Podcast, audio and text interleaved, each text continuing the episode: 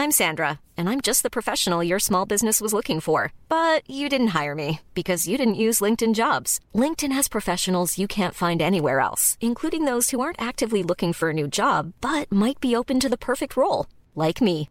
In a given month, over 70% of LinkedIn users don't visit other leading job sites. So if you're not looking on LinkedIn, you'll miss out on great candidates like Sandra. Start hiring professionals like a professional. Post your free job on linkedin.com/spoken today. Tarde a tarde, lo que necesitas saber de forma ligera, con un tono accesible. Solórzano, el referente informativo.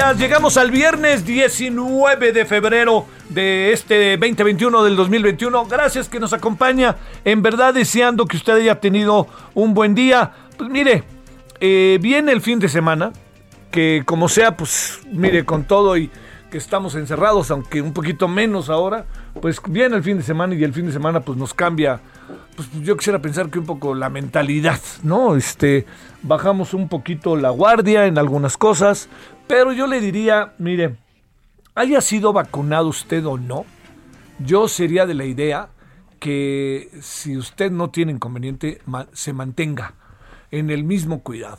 A ver, eh, no, no vamos a hablar de quién sí, quién no. Más bien hablemos de lo siguiente. Las personas que han sido vacunadas, las personas que han sido, conozco a muchas, no exagero al decir muchas, hombres y mujeres que les ha dado coronavirus, todos han mantenido un régimen verdaderamente estricto respecto a ellos, respecto a ellos y por ende a los que están alrededor. ¿Qué quiero decir? Ellos, ellas traen el cubrebocas, sana distancia, todo eso. Ahora, que haya gente que no lo hace, pues es gente que no lo hace, no digamos, porque han de pensar algunos que es que diario el presidente, no, pues bueno, usted lo sabe y punto. Pero lo que sí eh, quisiera eh, plantearle en este mismo sentido es que estamos viviendo políticamente un momento medio, medio, medio raro, por decirlo de alguna manera.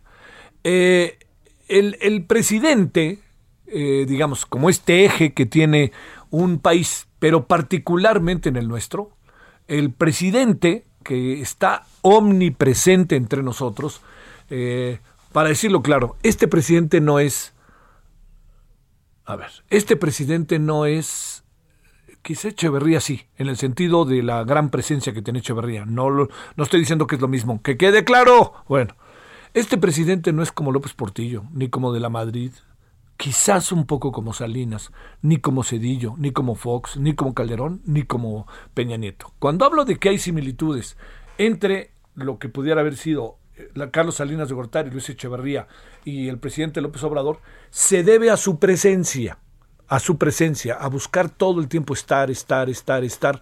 Y eso es algo que es una estrategia muy clara que tiene el presidente López Obrador. Eso es todo, ¿eh? No me vayan a mandar un tuit que digan, ¿cómo comparas? No, estoy, estoy comparando en términos técnicos, no en términos ideológicos, ni en términos de discurso, ni quién es quién. Bueno, ahí viene lo otro. El presidente que está este presidente nuestro, que está de todas, todas, pues hay un conjunto de circunstancias que lo colocan a menudo en una situación sumamente, pues me atrevo a decir sin exagerar, sumamente compleja, complicada. A ver, ¿por qué? Pues porque resulta que el presidente eh, todo lo que le preguntan lo contesta o todo lo que la gente que trabaja con él le pide a la gente que está en las mañaneras que pregunten, se lo preguntan, así de fácil. En el caso último de Félix Salgado Macedonio, yo soy de la idea, que quede claro, estoy juzgando esto, estoy, no, juzgando no, no, no es una buena palabra, yo estoy hablando de esto. Bueno, esto que le estoy diciendo va de la mano directamente de lo que el presidente, en mi opinión, no ha tenido una respuesta pues satisfactoria, creíble. Yo diría que se tropezó.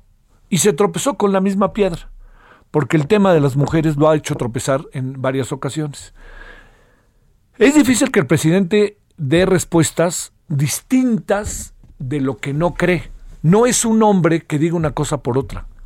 No soy de la idea de que el presidente eh, trate de quedar bien, ¿no? Y diga, no, pues sí, les voy a decir esto para que todo el mundo se quede tranquilo. Bueno, no, no es el, no es el talante del presidente. Oiga, eso no nos gusta o nos gusta, me parece muy bien, como usted lo quiera juzgar. Pero el presidente no va a decir, yo creo que deben de meter a la cárcel a Félix Salgado Macedonio, si no lo cree. No va a decir, yo creo que lo tienen que juzgar, si no lo cree. Y así ha sido siempre. Es la historia de su vida. Y eso está cargado de virtudes. Pero en circunstancias como estas cuestionan su pensamiento, no su estrategia. Y es ahí en donde estamos hace un buen rato parados. ¿eh? El tema de las mujeres, y se acerca el 8 de marzo, no, no, no camina con tanta facilidad. Está muy señalado el presidente con este tema. Mire, el famoso Yachole, que tanto se ha hablado, ha tenido toda una repercusión, porque además el presidente, en algún sentido, ni siquiera abrió la puerta, abierta, así, abierta una puerta tan importante, para decirle, así de fácil, a la, a la sociedad mexicana, a los ciudadanos, a sus seguidores, que se tiene que investigar al personaje que se está señalando, que es Félix Salgado Macedonio. Entonces yo creo que esta parte es algo que el presidente, eh, digamos, no va a recular, si a la mera hora no es Salgado Macedonio, va a decir, bueno, fueron los aparatos y tal, yo por eso dije que se investigara alguna cosa, porque el presidente acostumbra muy seguido a, los escenarios que incluso le son adversos, tiene una gran capacidad de transformarlos para hacerlos ver positivos. Y yo diría que eso también es una virtud de carácter político, pero aquí hay otra variable que sí me parece importante que dejemos en la mesa y que no se nos olvide. ¿Qué tanto el presidente dice una cosa y resulta que es eh, demostrable que no es así, resulta que él dice, es que esto va para acá y efectivamente no va para acá, sino va para otro lado. ¿Qué es lo que sucede con todo eso? Bueno, eso puede pasar de largo por esta capacidad que tiene el presidente de, de pum, brincar los escenarios. Pero, pero, pero, esto también puede acabar siendo problemas que no se resuelven y que tarde que temprano vuelven a aparecer. Hay muchos asuntos que están enquistados y hay muchos asuntos que están en la mentalidad, en la cabeza de nosotros, ¿no? que si pasó esto, que si pasó lo otro, en fin, el, tema simplemente del aeropuerto, del aeropuerto de Texcoco, es un asunto que está muy en la cabeza. ¿Por qué razón? Porque al final no hemos encontrado una salida. Y lo que son las cosas, ¿eh? con la famosa, con la muy famosa y ruda crisis de la pandemia, este, vaya usted a saber qué hubiera pasado con ese aeropuerto, ¿no? También hubiera sido un freno. Pero bueno, hubo gente que dijo yo le meto la lana y el presidente dijo no, ni le metan la lana porque está lleno de corrupción. ¿Dónde está la corrupción? Entonces, ese, ese asunto, como otros, ¿no? Pero también ha habido otros que son muy positivos, ¿eh? Mucho. El otro día el ingeniero Cárdenas, que yo creo que siempre es un referente, dijo el ingeniero que él no estaba de acuerdo cómo se había manejado la pandemia, que el que no hubiera pruebas, el que eh, la minimizaran, etcétera pero también en el camino dijo, ya hay muchas cosas en las que a mí sí me ha gustado cómo ve el, régimen. Claro que eh, en otro tiempo una declaración de esta naturaleza hubiera sido muy importante para López Obrador, pero López Obrador ya está en otra circunstancia, entonces ya no sé si le importe lo que dice el ingeniero Cárdenas o simplemente lo escuche y le diría este eh, adiós, que te vaya bien, ¿eh? así de fácil. Bueno, todo esto que le estoy planteando va en línea directa con los hechos que con el señor eh, Félix Salgado Macedonio se están presentando. Eh, el presidente, yo tengo la impresión de que se ha, eh, se ha, tropezado con la misma piedra. Y esa misma piedra vuelve a ser el tema de las mujeres. No porque el presidente esté en contra de las mujeres, no, porque, no creo eso. Simplemente el presidente piensa distinto de lo que muchos, ellas y ellos, piensan de lo que debe ser el nuevo rol de la mujer en la sociedad. Tan es así que vea usted la declaración ayer, que es una muy buena declaración de la secretaria de Gobernación, que en algún sentido acaba planteando algo que resulta más eh, coherente y más ad hoc a lo que está pasando que la declaración del presidente. Entonces, todo esto le digo por lo siguiente, porque en esta presencia sistemática, constante, todo el tiempo entre nosotros, hoy simplemente el presidente todo el día ha tenido actos y todos los actos han sido, algunos de ellos transmitidos. Yo no entiendo por qué el Día del Ejército completamente transmitido de cabo a rabo, el discurso del presidente, todo el día hablado hoy, todo el día hablado hoy, ¿no? Mira, volteó, este, bueno, todo el día, ¿no? Es, lo, que, lo que le quiero decir es que pues tenemos que pensar en esta parte sin, eh, digamos, también el presidente debe pensar, yo creo que a lo mejor habría que hacer una variante con las mañaneras o algo así, pero sobre todo habría que tratar de hacerle ver al presidente que temas como el de Félix Salgado Macedonio merecen otro tipo de razonamiento. Que quede claro, el yachole, que nos explicó muy bien Paulina Chavira hoy qué significa yachole, este, ese yachole tiene que ver eh, con una respuesta incluso intransigente es una interpretación básica, ¿eh? así muy elemental. No estoy haciendo una interpretación que va fuera más allá de ello, pero es una interpretación que a la vista queda clarísimo que es una, es una muy básica, ¿no? Ya chole, ¿no? Ya cámbiele de tema, ¿no? Pero ¿cuál cámbiale de tema si estamos hablando de un hombre que presumiblemente pudo haber violado a una mujer y pudo haber atacado a otros y que se ha distinguido por actitudes que han sido muy cuestionadas? Hoy ha circulado en, en, video ahí en muchos lugares cómo el presidente, cómo, rectifico, perdóname, cómo el señor Salgado Macedonio, pues en, medio de, de, de, fiesta, etcétera, se pelea hasta con un policía, ¿no? Entonces, hay algo que, en este sentido, el discurso, el discurso debe de, sin lugar a dudas, tener una dinámica distinta. Y esa, el, yo, yo diría, el proceso de razonamiento sobre el tema del señor Félix Salgado Macedonio debe de ser distinto del que dijo el presidente. No estoy diciendo que el presidente se lance a acusar a Salgado Macedonio cuando lo que se tiene que hacer es investigar, pero sí que sea empático con la denuncia, con la presunción, sí de inocencia, pero también con la denuncia de una mujer que cuando fue atacada presumiblemente por el señor eh, legislador, ahora el candidato de Morena a la gobernatura de Guerrero, tenía 17 años. Es por eso que le digo, la construcción del discurso debe de ser distinto. O sea, si el presidente piensa como respondió, tienen que hacerle ver de manera muy incisiva que el proceso de razonamiento ante una sociedad que está cambiando también debe de tener una evolución en el, en el proceso de pensamiento que tiene el propio presidente. Yo no sé este, qué pueda pensar su mujer, ¿no? Que es una mujer letrada, que ha estado en universidades, ha estado estudiando, en fin, ¿no? Que conoce historia. ¿Qué puede pensar de eso, ¿no? De cómo, cómo ella razona el asunto y cómo lo, lo razona el presidente. Yo no sé qué tanto, yo creo que es ahí donde podría estar un punto muy interesante de discusión y debate entre ellos. Cómo razona uno, cómo razona ella.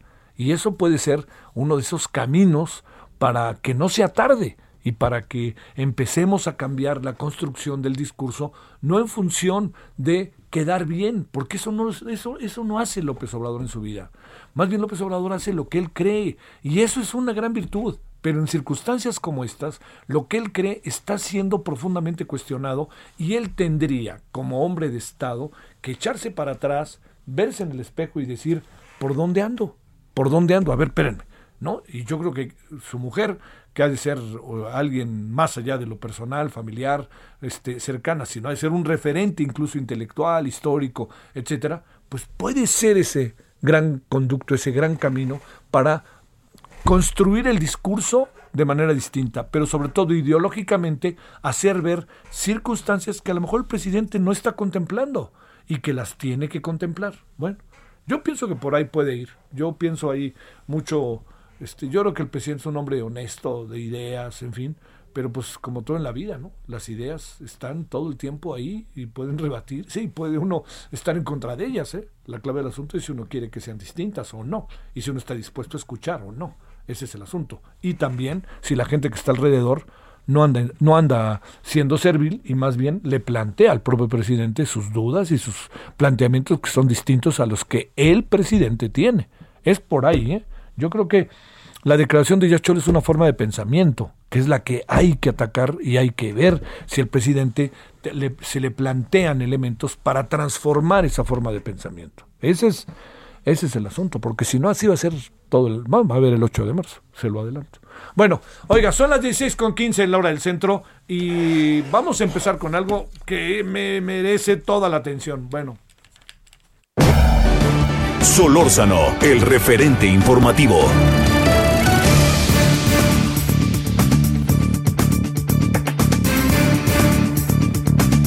No le quiero agradecer como siempre que es un enorme gusto tener la posibilidad de, en verdad de escucharlo al biólogo científico mexicano especializado en biología evolutiva y divulgador de la ciencia, Antonio Lascano. Antonio, como siempre, con enorme gusto te saludo. Muchas gracias. ¿Cómo estás? Igualmente, Javier, buenas tardes. No, encantado por tu hospitalidad.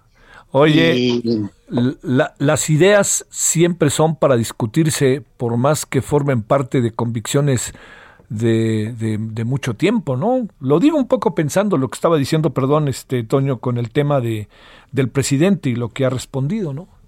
Bueno, yo, yo te estaba escuchando y créeme que estuve tentado a decir que me permitieras hacer una intromisión en el asunto, Adelante, pero no entiendo, no entiendo, por una cuestión de principios, no entiendo que eh, más allá de la política, más allá de la postura ideológica, haya quien no crea que eh, las mujeres tienen los mismos derechos que los hombres, punto, punto, y que no se puede ni siquiera ni por asomo discutir la posibilidad de que se esté victimizando no, no dos veces, sino muchas veces a las mujeres que fueron acusadas, que acusaron de agresiones sexuales al señor este Salgado, Salgado Macedonio. Es correcto, yo creo, eh, suponer que él es inocente hasta que no se pruebe lo contrario, pero justamente se tiene que dar oportunidad a las mujeres para ser escuchadas, para que conozcan sus puntos de vista por una cuestión ya no solo legal, sino una cuestión de principios.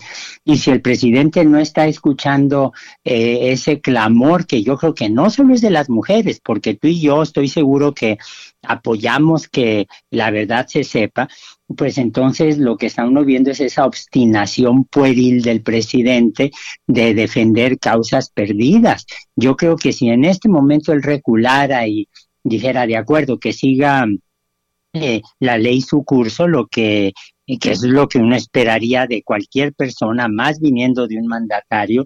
Yo creo que incluso en términos políticos él tendría una ventaja enorme allí, pero más allá de la vida política es una cuestión de principios atender a las víctimas que, eh, que se sienten justo así, ¿no? Bueno, este, este, tengo la impresión de que, además, eh, digo, perdón, Antonio, sé que el tema es otro, Antonio, pero eh, el, tema también pasa porque es la misma piedra, ¿no? O sea, acuérdate lo que pasó el 8 de marzo del año pasado, del antepasado, como que es un tema que no alcanza, pum, ¿no? A despegar de manera definitiva en los ánimos del presidente, eh, que acaba, acaba opuesto a un pensamiento cada vez más extendido en nuestra sociedad sobre el papel de las mujeres, ¿no? Y extendido porque es justo, no extendido nada más porque sea una moda, sino porque es extraordinariamente justo saber que cualquier persona tiene derecho a llevar una vida sin agresiones sexuales, sin agresiones de ningún tipo, pero especialmente si sabemos que las mujeres han sido víctimas de una cultura machista que las ve como objetos y uno ve cotidianamente cómo han ido ganando espacio por su lucha y porque han sensibilizado al resto de la sociedad, no, de verdad, no puedo entender, no puedo entender esa obstinación del presidente. Bueno, a ver, Antonio, tenemos cinco minutitos para hablar de lo siguiente. Los investigadores, no me digas, ganan menos que siervos de la nación y, además están en riesgo de perder su apoyo del, del SNI. Así es, así es. Hoy el periódico La Razón eh, publica un reportaje de una periodista Otilia Carvajal. Sí, muy buena, ¿eh? muy, muy buena. Muy buena. Muy buena Sí, no, no, espléndida. Yo no la conozco en persona, pero es de esas, eh, es, un referente para mí, ¿no? Junto con muchos de sus compañeros de La Razón.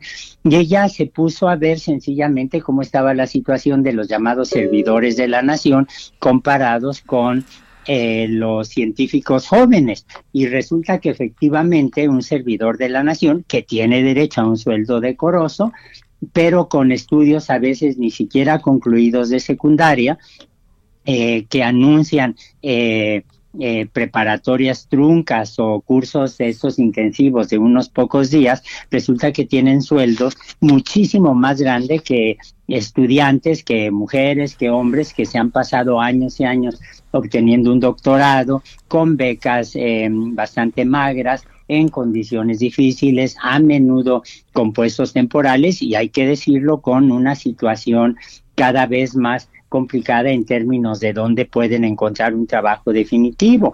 Eh, una persona, eh, por ejemplo, que no tenga doctorado no puede aspirar a ser candidato en el, en el Sistema Nacional de Investigadores. Lo sé porque he sido, en este momento soy miembro de la comisión dictaminadora del área de químico-biológicas y si la persona no tiene maestría tendría que tener un currículum absolutamente deslumbrante para tener una ayuda bastante modesta que es una compensación salarial para tratar de salir avantes de los de sueldos bajos, mientras que uno ve el caso de los servidores o los siervos de la nación eh, que tienen, están contratados cerca de 20 mil, tienen unos sueldos eh, bastante mayores que los que viven en un investigador, en una científica joven y no solo eso, sino que además hay un punto que yo quisiera mencionar. Mira,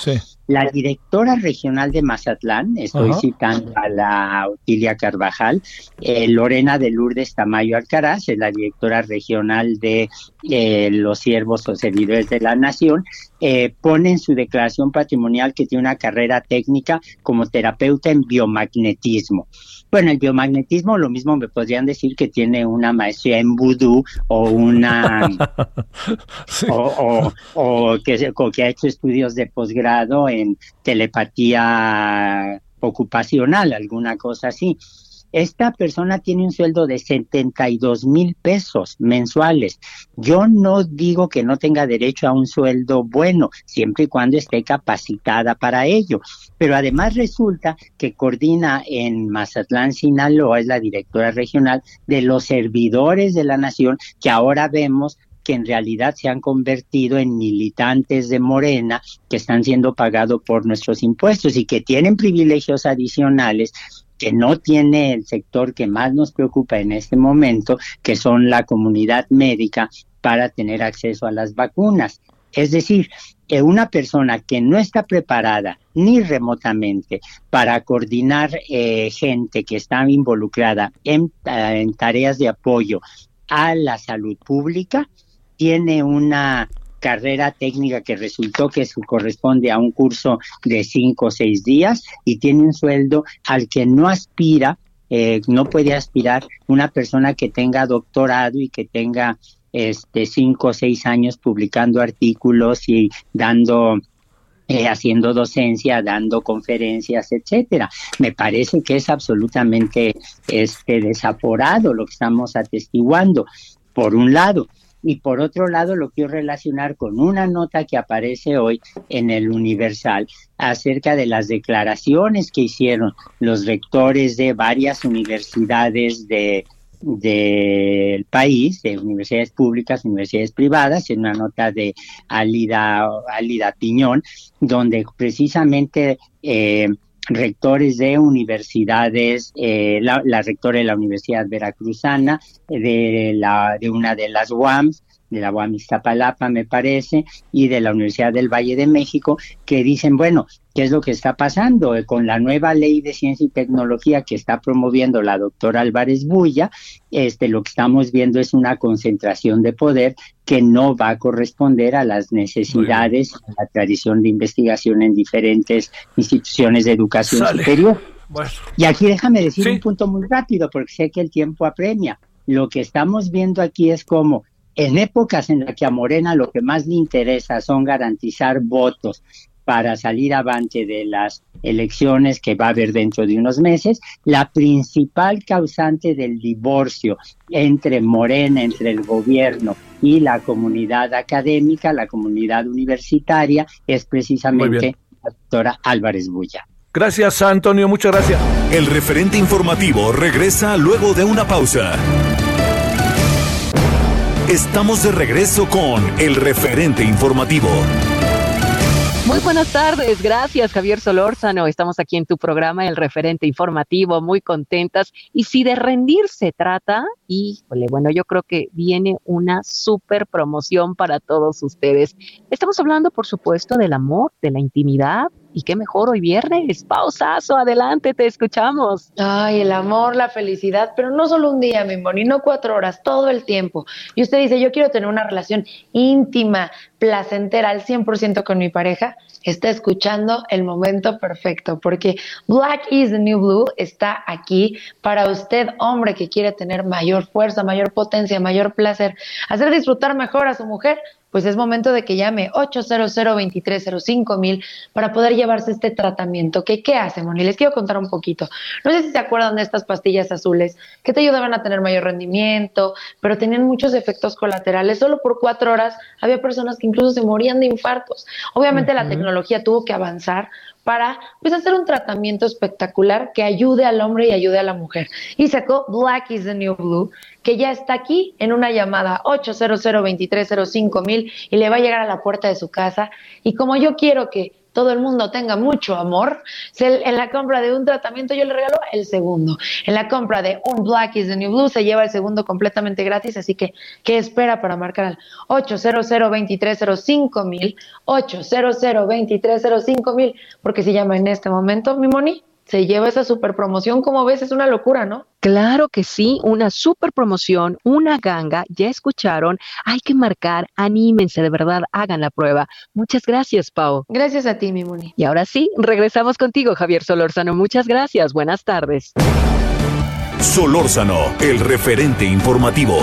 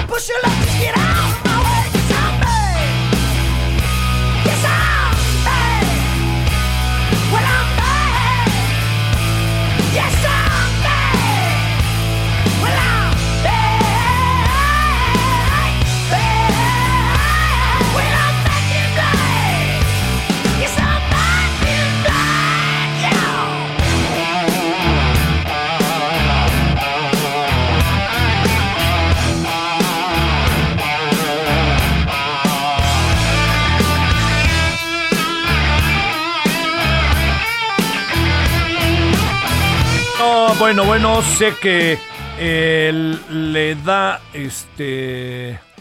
Eh,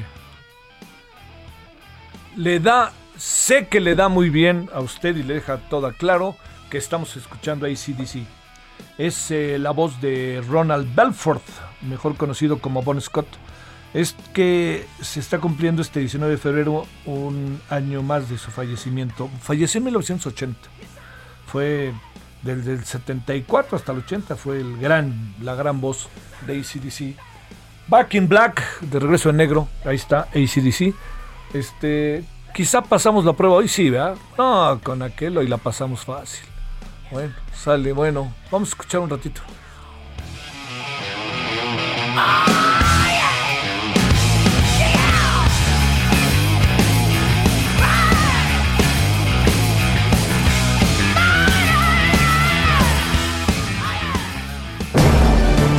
Solórzano, el referente informativo.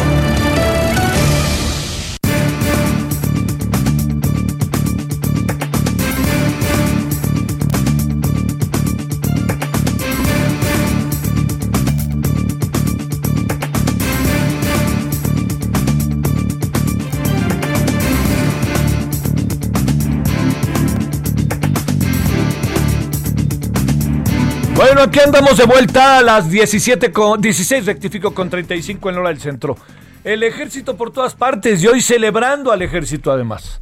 Bueno, le hemos pedido una opinión sobre todo esto a Javier Oliva, profesor e investigador de tiempo completo de la Facultad de Ciencias Políticas y Sociales de la UNAM, especialista en seguridad y defensa nacional. Querido Javier, ¿cómo has estado? Buenas tardes. Muy bien, Javier, muchas gracias por gracias por la invitación. A Bono Scott murió, lo apuñalaron en un bar. Así, así fue como. Oye, ¿en, en, dónde fue? En, en este. En Australia. Sí, claro, en Mel, no, en Sydney. En Sydney, en Australia. La ciudad no me acuerdo, pero sí recuerdo. Sí, yo también no me acuerdo. Oye, pero yo me acuerdo que en su momento fue así escándalo, ¿no? Pues qué pasó, ¿no? Sí, Sí, claro. Oye, en Australia, si has dicho en Nueva York, perdón, sí, claro. pero Australia, ¿no? Bueno. Sí, pues bueno, así, qué bueno que lo recuerdas. Sí, pues bueno, hoy se cumplen un año más de 1980, ¿eh? Bueno, oye, Javier, a ver, este, como aquel anuncio, ¿no? El ejército en todos lados, ¿no? Este, abrías, abrías la puerta de tu alacena y aparecía el ejército. Apareces, abres tu cama y ahí está el ejército en todos lados. Y hoy más, y hoy el presidente además no escatimando elogio alguno al, al ejército. A ver, ¿cómo podemos ver todo esto? Porque además, pues uno, uno dice, no hay nadie más en quien confiar en esta sociedad, o, o, o a ver, te doy la palabra, Javier gracias, gracias, Javier. Bueno, sí, es, es lo, lo primero que hay que eh, señalar es que estamos eh, ante una decisión del presidente de la República, es decir, eh, como ha sucedido en otros casos, las Fuerzas Armadas, en este caso por ser el Día del Ejército, pues no son los que van a tocar la puerta para decir aquí estamos y queremos entrarle a hacer cosas que, que nos, nos, puedan eh, de alguna manera favorecer o darnos protagonismo, ni mucho menos, ¿no? Han sido sucesivamente todos los presidentes de la República los que se han apoyado de una u otra manera en la capacidad logística y disciplina y lealtad, ¿no? De, las Fuerzas Armadas, y ahí sí estoy. El lema, el lema del ejército mexicano es muy interesante, siempre leales, ¿no? Entonces esto eh, también denota eh, pues, eh, la confianza que tiene el estamento civil. Nada más recordemos los pronunciamientos del candidato de Morena a la presidencia de la República, pasando por el presidente electo y ahora el presidente de funciones, y hay una mudanza absolutamente notable, ¿no? En donde pues ahora le, les ha conferido una larga lista de responsabilidades que tampoco son le son ajenas a otras fuerzas armadas en otras democracias. Eh, en ese en ese sentido, ni México es el primero ni es el único en este tipo de, responsabilidades, eh, en donde las fuerzas armadas en cualquier democracia contribuyen decididamente al desarrollo de, del país, sea, sea este país Brasil o España o, o los Estados Unidos, por supuesto, eh, acusan o observan este tipo de, de tendencias. Y es cierto, el, presidente de la República en su discurso de hoy que por cierto estuvo un tanto fuera de la costumbre porque el protocolo es que solamente habla el titular de la Secretaría de la Defensa, es el único orador, pero quizá debido a que el general eh, secretario, el general Sandoval González, que esperemos que se recupere con, pronto de la, del COVID, ajá, este, quizá por eso se modificó un tanto el, el, protocolo del día de hoy. Esta ceremonia data de 1950, siendo presidente de la República Miguel Alemán y el secretario de la Defensa, el general eh, eh, Limón Márquez, eh, que hay que decirlo también, pues, es el primer sexenio donde los civiles se hacen cargo de la presidencia de la República, me refiero a México por revolucionario, y esta fecha está tomada de cuando el gobernador de Coahuila, Venustiano Carranza, se revela contra la dictadura de Victoriano Huerta y en el decreto 1421 del Congreso de Coahuila en particular en el artículo 2, se autoriza al gobernador a crear una fuerza armada que eh, le haga frente a, en este caso, que era el nombre constitucional del ejército federal. Poco después serían en los tratados de, Teoloyucan, en 1914, que es cuando se licencia al ejército federal, se rinde propiamente, por decirlo así, y entonces entra en funciones el eh, ejército eh, constitucionalista. Entonces, esto es importante señalarlo porque, eh, digámoslo así, que el ejército mexicano, pues es el bando victorioso de la Revolución Mexicana. Esto se, se tiene poco en consideración, me parece, en los análisis, pero sí, sí es importante decir que es la parte vencedora, ¿no? La, de la revolución. De tal manera que la, la conmemoración de este 9 de, febrero, que insisto, hace alusión a la fecha que el, que el Congreso de Coahuila eh, se declara en rebelión y el gobierno del Estado también, es que se celebra eh, año con año esta efeméride. En febrero, Javier, eh, no obstante que es el mes más corto del año, es el mes que tiene, que tiene más efemérides cívico-militares del año, ¿no? Empezando con la conmemoración de la Constitución, después viene la marcha a la lealtad el día 9, el día 10 la Fuerza Aérea, hoy tenemos el día 19 eh, de, la creación del Ejército Mexicano y seguimos con el Día eh, de la Bandera. Antes se conmemoraba también eh, el, Día del Estado Mayor Presidencial, pero como sabemos este ya, ya desapareció como tal. Entonces sí, sí es importante este mes por, porque hay una constante referencia y recuerdo a la fundación del Estado mexicano contemporáneo. Eh, Javier, eh, la, la, la, parte, yo recuerdo que este, desde muy chico, porque vivía a la vuelta de la Plaza México, ¿te acuerdas? Que hacían los festivales, hasta cantinflas toreaba y cantaban.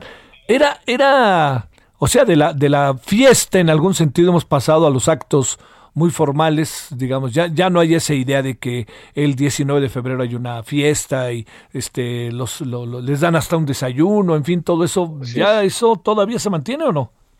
Sí se mantiene, lo que ocurre, todo el año eh, antepasado sí se conmemoró, lo que ocurre es que con la situación de la epidemia eh, eh, ya no, no, no se ha llevado a cabo, lo vimos ahora en las tomas de la Marcha de la Lealtad, no estaban los contingentes de, los, de las tres escuelas militares, el Colegio del Aire, la Heroica Escuela Naval Militar y el Heroico Colegio Militar. No había público, usualmente invitan a escuelas primarias, este, invitan a los agregados militares. En esta ocasión eh, también se, eh, y, y, en años anteriores lo que se hace es el, se escucha el discurso y usualmente hay un eh, breve convivio con el presidente de la República presente pero eh, te digo, por el asunto de la epidemia, este año y el anterior no se pudo conmemorar en las eh, circunstancias, eh, digamos, normales. ¿no?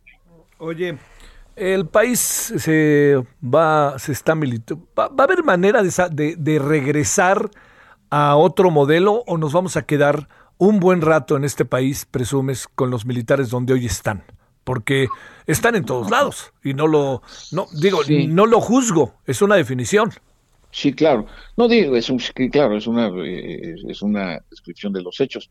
Sí, bueno, el, en este sexenio indudablemente, hasta por los acuerdos, recuerdo el del, el del 11 de mayo del año anterior, en donde se concreta la decisión presidencial en el diario oficial de la Federación para que las Fuerzas Armadas acompañen hasta el último día de la administración a la Guardia Nacional en su despliegue e implantación territorial. Sí me parece que en este sexenio va a permanecer. en lo que yo he estudiado respecto a las relaciones civiles y militares, un presidente de la República nunca había tenido tanto contacto con los mandos, es decir, el secretario de Marina, el, almirante eh, Rafael Ojeda, ni con el general secretario, el general Luis Crescencio Sandoval.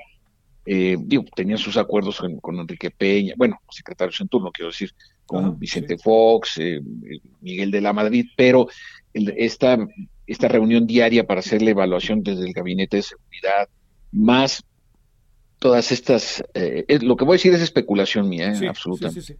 Eh, yo deduzco que con base a esta relación cotidiana, este intercambio constante de información, el presidente ha ido desarrollando esta, esta confianza, este, este sentido de conocer gradualmente a las, a las Fuerzas Armadas y entonces responsabilizarlo de estas tareas, porque eh, eh, a mí me parece que los, los seis años que quiere, que quiere el presidente de la República para su proyecto no son pocos. Entonces, eh, atendiendo a la capacidad logística de organización y verticalidad como funcionan las Fuerzas Armadas en cualquier otro país, pues el presidente les encarga el tren Maya, el aeropuerto Felipe Ángeles y otras actividades no menores.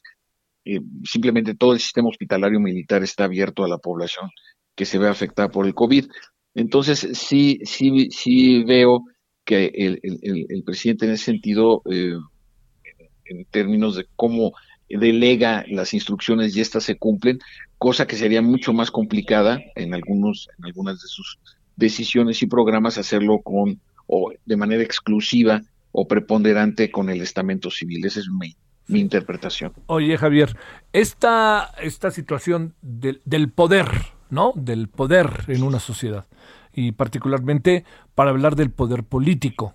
Eh, constantemente se dice que eh, la estructura militar en México es de otra índole, incluso en su origen e incluso en su aprendizaje cotidiano en generaciones y generaciones de soldados. Eh, ¿A los militares les interesa el poder político o no les interesa el poder político? ¿O ya tienen el poder y con eso saben que pueden hacer y deshacer o qué? Mira, yo tengo la, impresión, y si me permites compartir datos, ¿no? Porque pues eh, eh, esto eh, con frecuencia escucho a algunos colegas, algunos analistas, y me parece que, que les hace falta, y lo digo con toda sinceridad, les hace falta documentarse un poco más. Por ejemplo, en el Senado de la República desde el año 2000 no hay un representante de extracción militar usualmente hay un diputado de la Sedena y un diputado de la Armada, uno. Eh, desde, media, desde mediados de, la década de los noventas no hay un solo gobernador de extracción militar.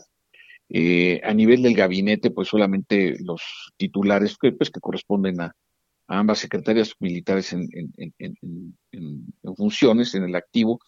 Eh, no ves ubicados militares en otras áreas de la administración pública o desempeñando cargos diplomáticos.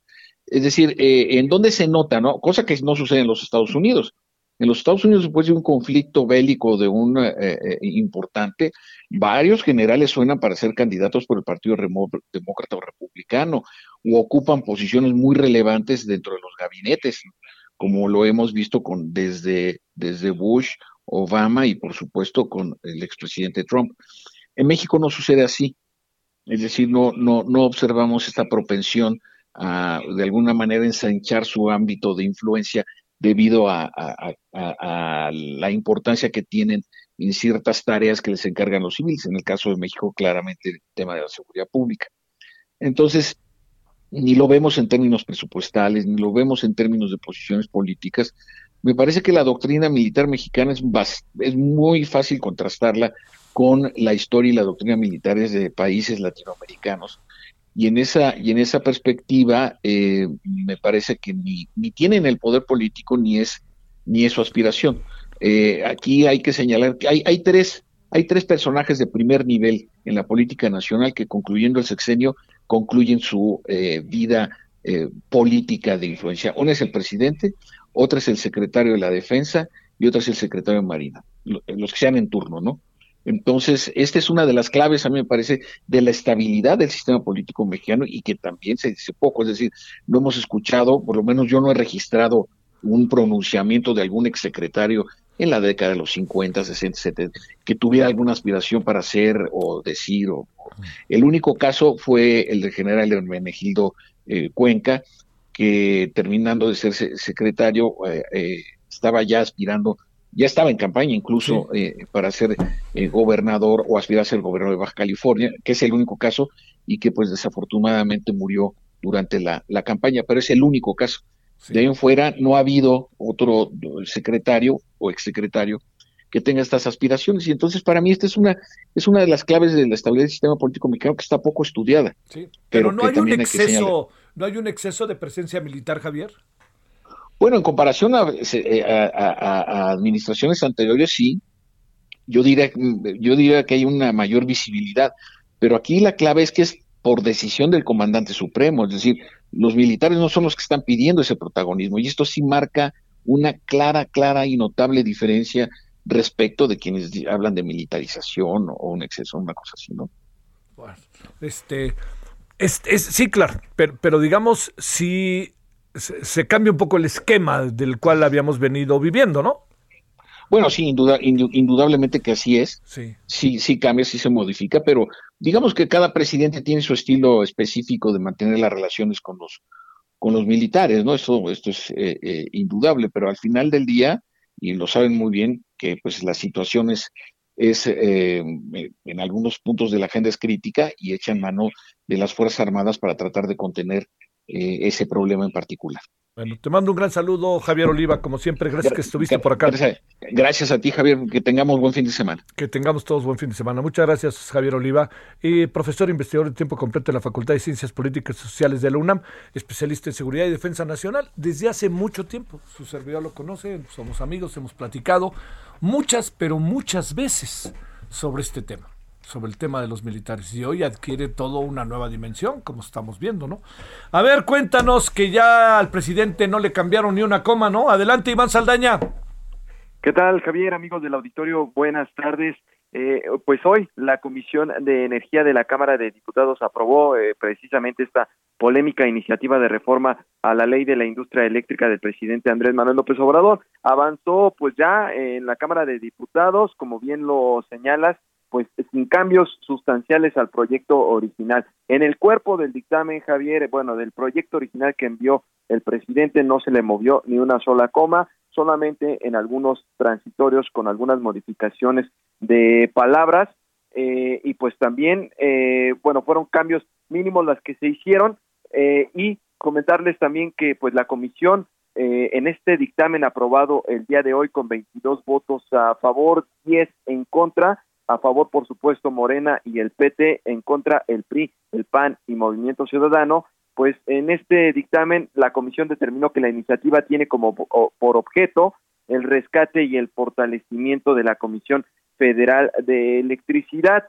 mientras la oposición advirtió que pues va a traer efectos devastadores en el sector y una lluvia de amparos en su contra en tribunales tanto nacionales e internacionales porque pues dice es inconstitucional y también contraviene eh, pues acuerdos de tratados como el TEMEC o el TPP y pues eh, también por otra parte eh, Morena por supuesto defendió que pues esta iniciativa en palabras de Dolores Padierna diputada de Morena dijo la ley como actualmente está restringe el margen de actuación de la CFE la obliga a subsidiar a sus competidores en detrimento de las finanzas públicas, de su propio desempeño empresarial y de su eficacia operativa. Por supuesto, pues estos argumentos también fueron refutados como por diputados como el diputado priista Enrique Ochoa Reza, quien fue director de la Comisión Federal en el sexenio pasado,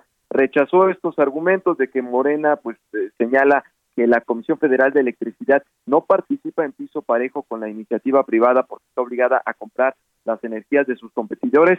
Dijo que es falso, eh, que en las subastas de energías limpias la CFE puede comprar energía a la misma CFE generación siempre y cuando pues ofrezcan un paquete de energía al menor costo posible. Este debate duró más de cinco horas, Javier.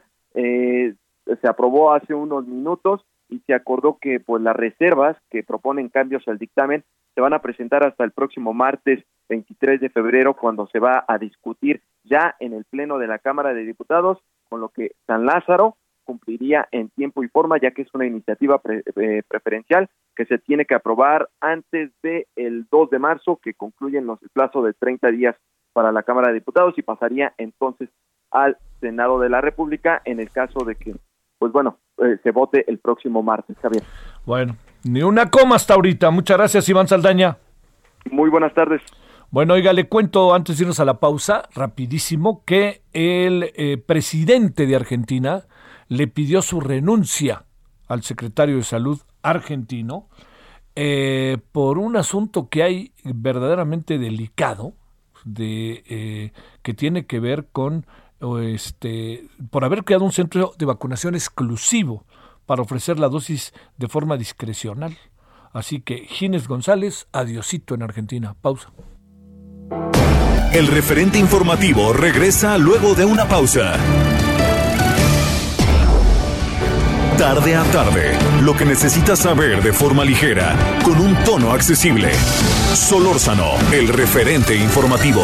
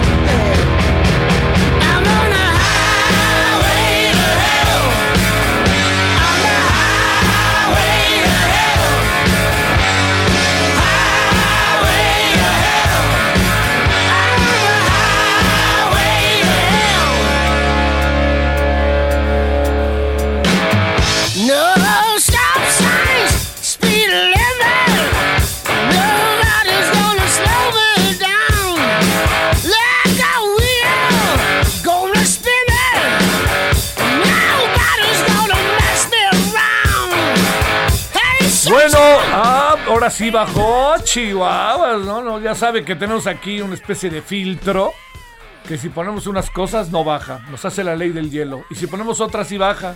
¿No? Bueno, estamos escuchando padrísimo ICDC. Qué buena es esta canción, ¿no? Es buena esta rola. Se llama Highway to Hell, Carretera al Cielo, o Camino al Cielo, como usted lo quiera traducir. Y es la voz de Bob Bon Scott, que este, ahora platicamos con Javier Oliva, murió de manera muy dramática ¿eh? en un bar en Australia. Que casi estoy seguro que en Sydney, pero bueno, no quisiera regarla. Y este, y acuchillados ahí en una pelea. Oye, usted a saber qué pasó. Es Bon Scott, su verdadero nombre era Ronald Belford. Murió en, eh, ya le digo, en Australia, de manera dramática, horrorosa. Vocalista de la banda ACDC, fue el gran vocalista de esta banda de 1974 a 1980, que ya le cayó la muerte encima en un día como hoy. Bueno, escuchamos otro ratito en, en honor del que bajó.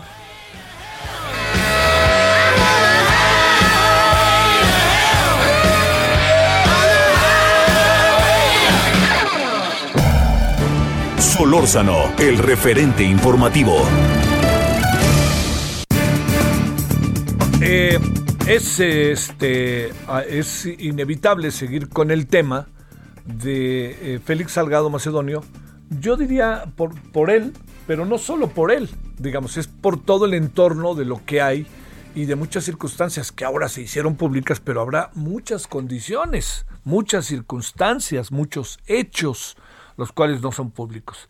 Y también todo arreciado, como dirían en el norte, todo arreciado con la reacción del presidente y también, yo me atrevo a decir, con la reacción de la dirección de Morena, que poco nada se preguntó y ahora ya está con, diría la abuela, con la cola entre las patas. Bueno, eh, le quiero agradecer con mucho gusto, con enormisísimo gusto, lo debo de confesar, a Edna Jaime, quien es directora general de México Evalúa. Edna, querida, ¿cómo has estado? Muy bien, querido Javier. Hace mucho que no platicábamos, entonces pues también estoy muy contenta de conversar contigo. Bueno, yo, yo, yo, yo platicaría más seguido contigo, pero ya sabes que esta cosa, bueno, ya sabes. ¿Qué te cuento que no sepas? Oye, ¿cómo has estado, Edna?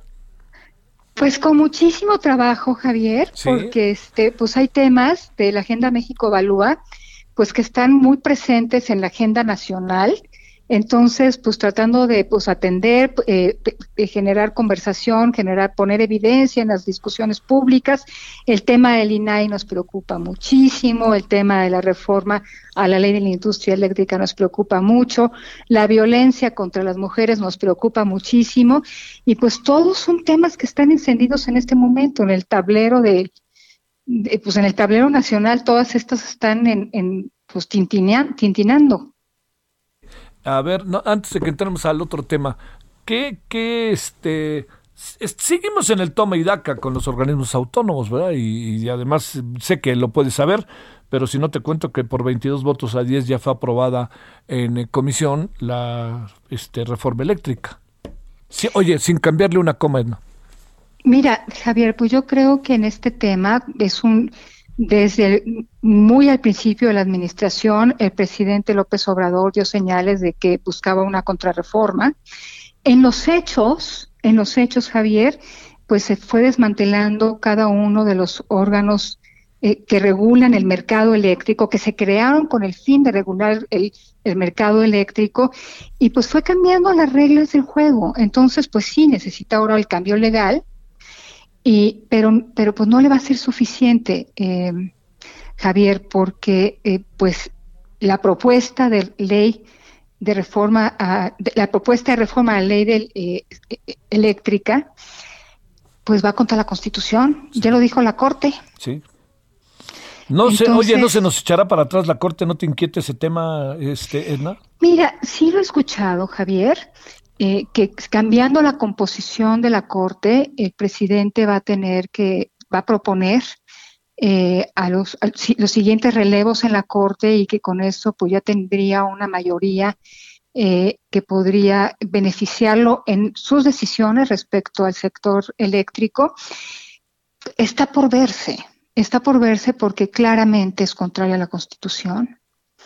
y, y por lo tanto, pues nuestro máximo tribunal tendrá que pronunciarse y tendrá que pronunciarse en el sentido de que contraviene preceptos constitucionales. Entonces, eh, hay que ver. este, ese es, una es un segundo momento. Eh, sí creo que se vaya a aprobar en los términos propuestos por el presidente, Creo que se está dando un balazo en el pie, porque si alguien va a pagar las consecuencias de esta decisión, es esta administración a la que todavía le quedan tres años de gobierno. Eh, va a tener que subsidiar más la energía, Javier, vamos a tener, eh, la producción va a ser más cara, la, producción de electricidad sin duda será más cara. Eh, se va a desplomar la inversión en el sector, que es uno de los polos más atractivos para atraer inversión. Entonces, sí lo veo muy complicado y creo que es el propio presidente el que va a pagar las consecuencias. Y por supuesto los mexicanos, por supuesto los mexicanos que vamos a tener energía más cara y más sucia. Eh, no me parece buena idea querer dar marcha atrás en una reforma que costó tanto trabajo procesar eh, y que creo que estuvo bien hecha hay que reconocer cuando eh, eh, hay virtudes en, en, algunas reformas y en algunos cambios. A ver, yo las veo, yo la veo particularmente en esta reforma del sector eléctrico. Sí. A ver, híjole, la verdad que, bueno, pues ahora sí que, si me permites, este, estamos en el camino de consumatum est, aunque falte el pleno. Estamos en el camino de consumatum est, sin duda. ¿no? O sea, nomás es cuestión de tiempo. A ver, eh, yo te diría, Edna, con, tratando, eh, y en buena medida, créeme que te buscamos por la forma en que algunos temas los ves con, o sea, con, con pausa, ¿no? Como digo, dan ganas de repente de echarse encima de todo, pero con pausa para poder entenderlos mejor. Eh, ¿Cuál sería la mejor manera de abordar este tema de Félix Salgado Macedonio? Hablo de la ley, hablo del propio presidente, hablo de un partido político, hablo de las instituciones en materia judicial del Estado Guerrero. ¿Qué, alcanzas a apreciar? Mira, Javier, lo que yo veo es que hay un desinterés por parte de las instituciones del Estado mexicano atender este problema. Sí, es incompetencia, es parte de la cultura patriarcal, es parte de eh, eh, otros factores, la invisibilidad de este problema, pero hay una desatención sistemática a la problemática. Las instituciones del Estado mexicano voltean a ver para otro lado, a pesar de que es su obligación atenderlo. Entonces, en este contexto, tenemos años enfrentando un problema creciente de violencia contra las mujeres eh, nos han, organismos internacionales nos han venido aquí a, pues, a obligarnos a tomar decisiones y medidas para atenderlo. En lo que tenemos en materia de construcción institucional, que todavía es incipiente y está, se queda muy corto respecto al tamaño del reto, es porque nos han obligado desde fuera. Dado este contexto, donde nuestros operadores de la justicia voltean por otro lado, no saben cómo procesar estos casos, no les interesa. Tenemos al presidente de la República diciendo que ya chole. Imagínate el mensaje que esto manda, Javier, a todos los operadores de la justicia. En ese momento yo me puedo imaginar perfectamente al agente del Ministerio Público que tiene una carpeta de investigación enfrente de él, cerrándola diciéndole esto está complicado, ¿para qué me meto en cosas complicadas? Además el presidente no le importa. Este, veo perfectamente eh, que pues todos aquellos operadores que deberían de tener el incentivo a, trabajar en estos temas de manera prioritaria, aflojando el paso. No es un tema de prioritario. Podemos seguir mirando para otro lado. Entonces, eh, pues me parece lamentable. Creo que esta campaña tiene aspectos muy acertados, esta campaña de presidente rompa el pacto. Hay un pacto, hay un pacto para, para no atender, un pacto, un, pacto tácito para no atender estos temas. A nuestras instituciones de justicia les hacen falta muchas cosas Sabemos que investigan poco, que no tienen buenas capacidades para llevar un caso, este, que, tenemos pocos agentes que investigan, los ministerios públicos tienen demasiado sobre su mesa, pero si este asunto no adquiere el carácter de prioritario, que las, las capacidades del Estado mexicano, muchas o pocas, deben de estar puestas en resolver este problema, en mandar una señal de que hubo un antes y un después. esto va a seguir creciendo. Te voy a decir, eh, los homicidios dolosos en general se mantuvieron de 2019 a 2020 casi igual. Los feminicidios crecieron. Oye, eh, a ver, este, sí, me imagino también quienes están en los eh, en que llevan efecto un trabajo con la justicia eh, y que lo llevan con convicción y de manera muy genuina, pues este es un, puede ser esto un desazón brutal, ¿no? O sea, yo partiéndome la cara aquí y mira lo que pasa, ¿no? Esa es otra de las además, Además, es que, que, pues, sientan que están solos en una causa que le importa a muy poquitos. Entonces, el a mí me parece que lo que dice el presidente sí tiene consecuencias muy grandes. Esto para no hablar del recorte de presupuesto en todas las instancias que tienen que, que tienen que ver con la atención de la violencia contra las mujeres. Sí podemos encontrar, eso también es muy importante decirlo, en gobiernos estatales, incluso en gobiernos municipales, pues política pública mejor hechecita, que si bien no tiene todo el problema, sí está, eh, eh, sí está eh, pues asentada en, en premisas correctas. Conozco el caso, algunos casos de, la, de las policías de la zona metropolitana de Guadalajara que están mejorando sus capacidades para recopilar la información respecto a la violencia contra las mujeres. Debo decirte que pocas mujeres acuden al Ministerio Público a denunciar, Javier. Conocemos de este fenómeno porque, por ejemplo, las llamadas al 911, una mujer se atreve a hablar al teléfono de emergencia, pero no necesariamente a ir al Ministerio Público porque la van a revictimizar, porque le van a decir, este, porque no la van a tomar en cuenta, porque no están bien capacitados para trabajar con perspectiva de género. Pero eh, en los lugares donde ya hay algún esfuerzo, tú lo puedes identificar desde cómo se registra la información. Cómo a, a, través de la información ya se identifica o se puede identificar las personas que están en riesgo y cómo se puede atender a esas personas en riesgo. Eh, entonces, no, no quiero generalizar de que este desdén y este descuido eh, está pues extendido. Yo creo que hay autoridades que están preocupadas y ¿sabes por qué? Porque entendieron que es un problema grave, pero también porque hay movilización que hace que el desinterés se simbre y empiece a haber atención a estos temas. A ver, este, ¿cómo, cómo hacerle para un tema que tratábamos al inicio de la emisión de hoy, Edna. ¿Cómo hacerle para que la actitud, la reacción del presidente cambiara? Porque su, reacción tiene que ver con su forma de pensar. ¿Cómo, cómo poder eh, dirigir este pensamiento hacia otros derroteros en donde haya más conciencia de lo que sucede? esta negativa muy sistemática a no hablar de los feminicidios como tales, incluso casi ni decirlos por su nombre, ¿no? Fíjate, eh, Javier, que yo veo muy difícil que el presidente cambie de opinión donde tiene opiniones muy fijas. Te voy a decir por qué, porque tiene una manera de ser que cierra canales de comunicación. O sea que si, él está encerrado en sus propias ideas.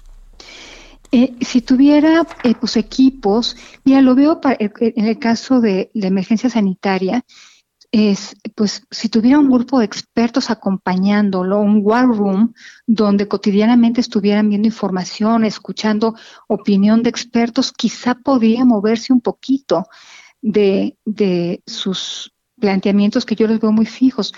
Este caso me parece hasta difícil de entender que a pesar de que le pueda costar políticamente, el presidente no ceda.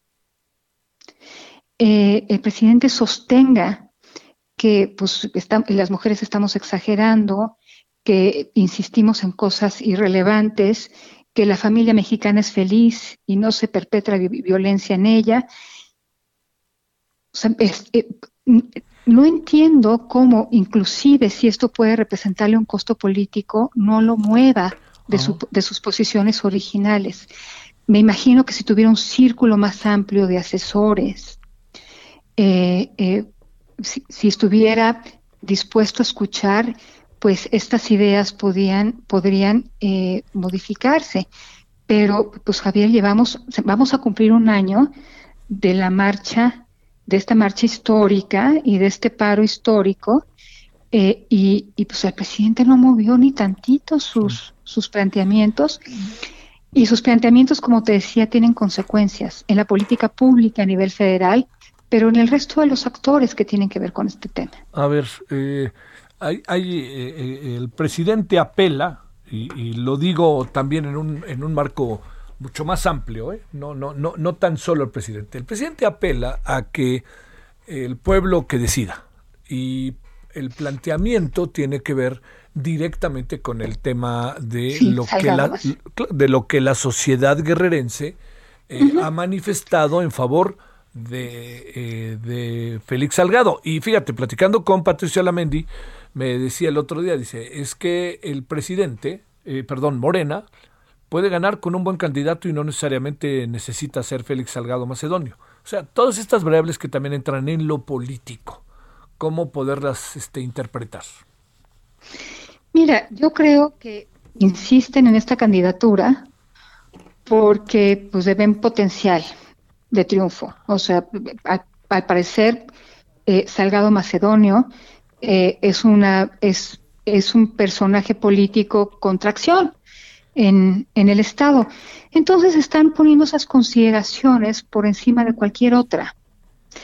Eh, no sé qué le deba el presidente a, a, Salgado Macedonio, no sé cuántas otras variables entran en juego, pero sí me parece que la más importante es esta, que es quizá quien, eh, pues el personaje político, el político de la entidad que puede asegurarse, asegurarle triunfo a Morena. Ahora, sí pienso que pues el costo puede ser bien alto, eh, porque pues ya no solamente, no es, un, no es un tema aislado, Javier, es una tras otra, tras otra, y estos agravios se acumulan en, en los movimientos feministas, en, estos, en los colectivos, que yo lo veo como un movimiento muy vivo, que no piensa ceder, entonces, eh, y, que, y que esto puede crecer, escalar, y yo creo que es lo que el país necesita, que se simbre, porque no podemos seguir igual. O sea, no podemos seguir normalizando la violencia en general y la violencia contra las mujeres en particular. Y lo que el presidente nos pide es que lo, lo, normalicemos, ¿sí? Sí, porque sabes que la, las encuestas de estos días, para esta que ya sabes que lleva diario Roy Campos con Mitofsky, eh, llevaba varios días a la baja y de repente lleva dos días a la alza otra vez. Eh, ¿qué, ¿Qué puede pasar, como se dice ahora, mi queridísima Edna, en el imaginario colectivo nacional?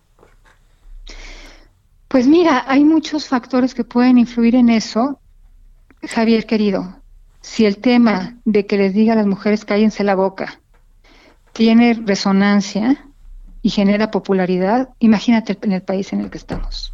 Y todo lo que tenemos que hacer para transformar estas, estos pensamientos, esta cultura, eh, eh, imagínate, o sea, si pudiéramos pedirle a Roy que tratara de aislar esta variable y que Roy nos dijera, sí, sí, nos gustan los machines, entonces sí creo que estamos en problemas.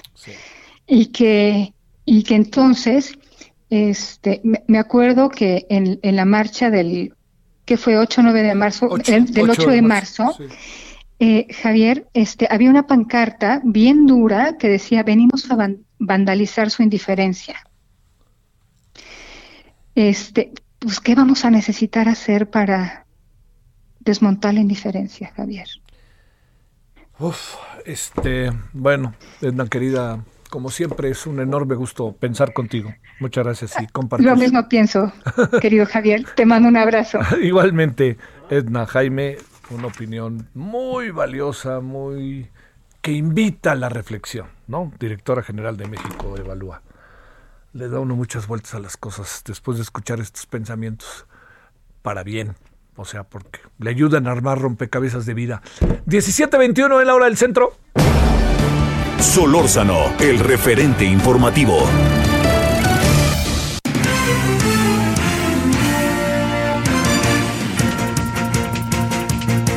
Bueno, este, ahí están las opiniones. Eh, también le quiero decir, es un tema que en las redes se ha movido mucho y quienes están a favor del presidente pues han dicho, acusan a algunos de ser, o algunas de ser feministas de ocasión, en fin, como que se trata de polarizar el tema y ya sabe que cuando se polariza difícilmente se reflexiona. Unos y otros, los que defienden al presidente, entren al tema de la reflexión, a ver qué podemos ganar todos. Si se trata de máscara contra cabellera, nunca nadie gana, ¿eh? Nunca nadie nomás nos peleamos más y tu mamá también y pa, pa, pa. Bueno, vámonos contigo, Francisco Nieto. ¿Qué pasó en la desde el púlpito, mejor dicho, en la mañanera? Javier, ¿qué tal? Muy buenas tardes. Pues hoy la mañanera estuvo dedicada a la seguridad. La secretaria de Seguridad y Protección Ciudadana, Rosa Isela Rodríguez, afirmó que se tuvo un mejor arranque de año en materia de seguridad comparado con enero del año pasado confirmó que se registró también una contención de delitos de gran impacto, de gran impacto como es el homicidio doloso. La funcionaria explicó que en enero de 2021 se registró una disminución del 19.6% de los delitos del fuero federal respecto al mismo mes de 2020. Además dijo que de los 18 delitos del fuero común, 16 registraron una baja considerable y en el caso del homicidio doloso hubo una reducción en enero eh, de 5.5%. Eh, también destacó que hay seis estados que concentran casi el 50% de las víctimas de homicidio doloso. Se trata de Guanajuato, Baja California, Jalisco, Michoacán, eh, Chihuahua y el Estado de México. Y bueno, también hoy el presidente pues informó que a 15 años de la tragedia de, pasta de conchos de esta minera, eh, pues ya se inició el rescate de los 65 eh, mineros que aún siguen atrapados en ese lugar.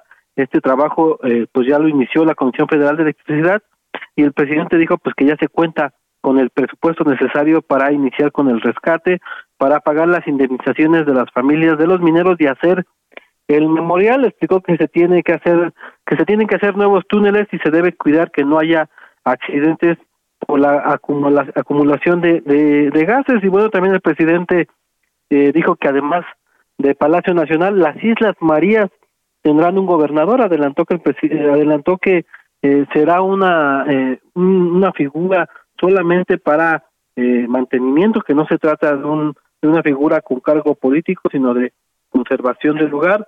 Dijo que es importante que estos dos sitios, tanto el Palacio Nacional como las Islas Marías, pues cuenten con un responsable que ayude a mantenerlos. Explicó pues dio un poco de, de, historia sobre el tema del Palacio Nacional. Antes se llamaban intendentes, luego gobernadores, y él decidió que se quede con la figura de gobernador. Es decir, ya Muchas gracias, Francisco. Gracias. el referente informativo regresa luego de una pausa. Estamos de regreso con el referente informativo.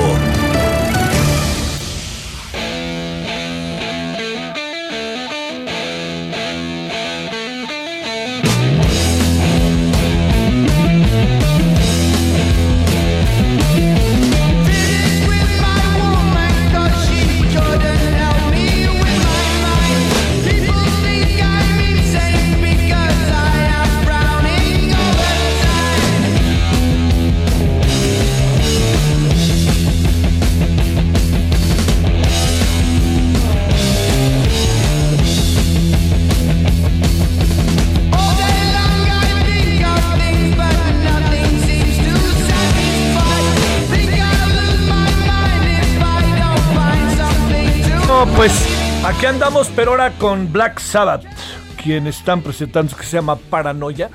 Y nos acordamos de ellos, nos acordamos de ACDC y ahora nos acordamos de, eh, de Black Sabbath, porque un día como hoy, pero del 48, ah, caray, mira, tiene cuatro años más que yo, yo pensé que éramos de la misma edad. Nació en Birmingham, Reino Unido, Frank Anthony Melby, quien es, pues ni más ni menos que el guitarrista principal de este muy, muy buen grupo que se llama Black Sabbath, que yo supongo que nos van a hacer el honor al rato de bajar, pero bueno, pues ya sabe que tenemos aquí un muy, muy serio, muy, muy acucioso especialista musical en nuestras huestes. Entonces, si baja, es un poco como, si baja quiere decir que latinamos, si no baja, el desprecio. Bueno, ahí está Black Sabbath, escuchémoslo tantito.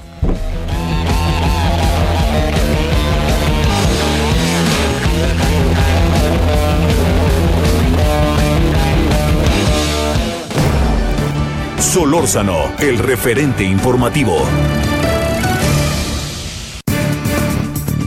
Bueno, temas este, que hoy están en curso, aunque ya se haya votado a favor de la eh, de lo que es eh, esta reforma de la industria eléctrica, aunque ya esté eh, aprobada en términos de comisiones. Lo que necesitamos ahora, pues vamos a ver qué pasa en el pleno, pero bueno, junto con eso otros temas que están ahí en medio y este y pues también el tema de la decisión del tribunal, muchos diferentes temas.